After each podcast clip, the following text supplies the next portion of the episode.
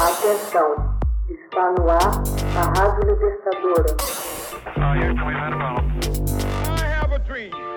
Assim sendo, declaro vaga a presidência da República. Começa agora o Hoje na História de Ópera Mundi.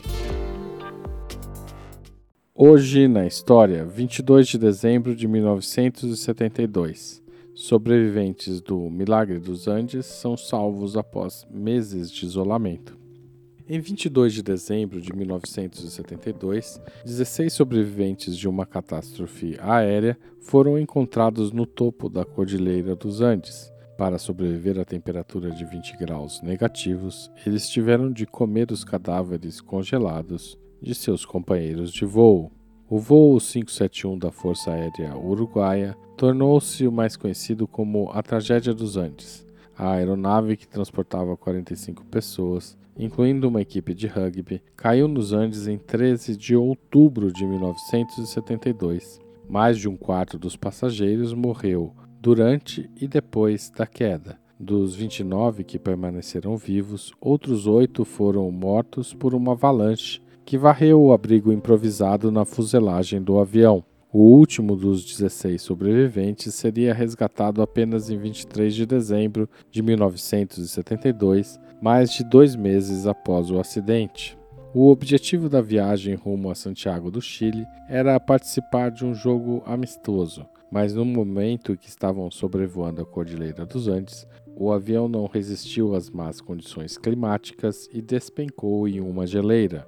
Foram, ao total, 72 dias de verdadeira prisão naquele lugar inóspito, o que obrigou o grupo a ter de se alimentar da carne dos companheiros de voo. A água era obtida derretendo-se a neve. Os 16 sobreviventes não seriam resgatados sem que dois deles, Nando Parrada e Roberto Canessa, realizassem uma jornada épica em busca de ajuda. Por dias, os dois caminharam em busca de socorro, enfrentando temperaturas extremas, ventos violentos, altitudes sufocantes e o cansaço provocado por ferimentos. Os dois encontraram uma propriedade aonde pediram ajuda, avisaram um camponês e, fracos para gritar, lançaram uma pedra com um bilhete que terminava com um desesperado aspas, Por favor, venham nos socorrer. Não havia tempo para pensar no que pudesse parecer correto ou não para o mundo, disse anos depois Roberto Canesso, a, na época um estudante de medicina. Livros como o do relato de Nando Parrado e filmes como o uruguaio La Sociedade de la Nieve, de 2009, contam essa extraordinária e verídica história que desperta no leitor e no espectador sensações extremas. Surpreende ler que um dos sobreviventes arrancou uma barra de ferro da barriga do outro e, junto com ela, tirou também vísceras. É angustiante ler que os sobreviventes ouviram no rádio que as buscas haviam sido canceladas enquanto ainda estavam naquele lugar que não oferecia mínimas condições para a vida. Refugiados em uma fuselagem toda arrebentada e rodeados por cadáveres, é muito triste ler o relato no qual o autor descreve os últimos momentos de vida de sua irmã.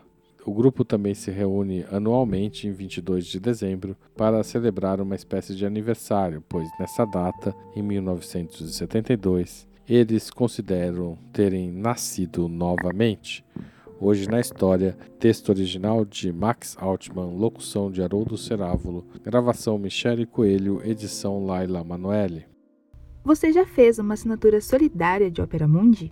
Com 70 centavos por dia, você ajuda a imprensa independente e combativa.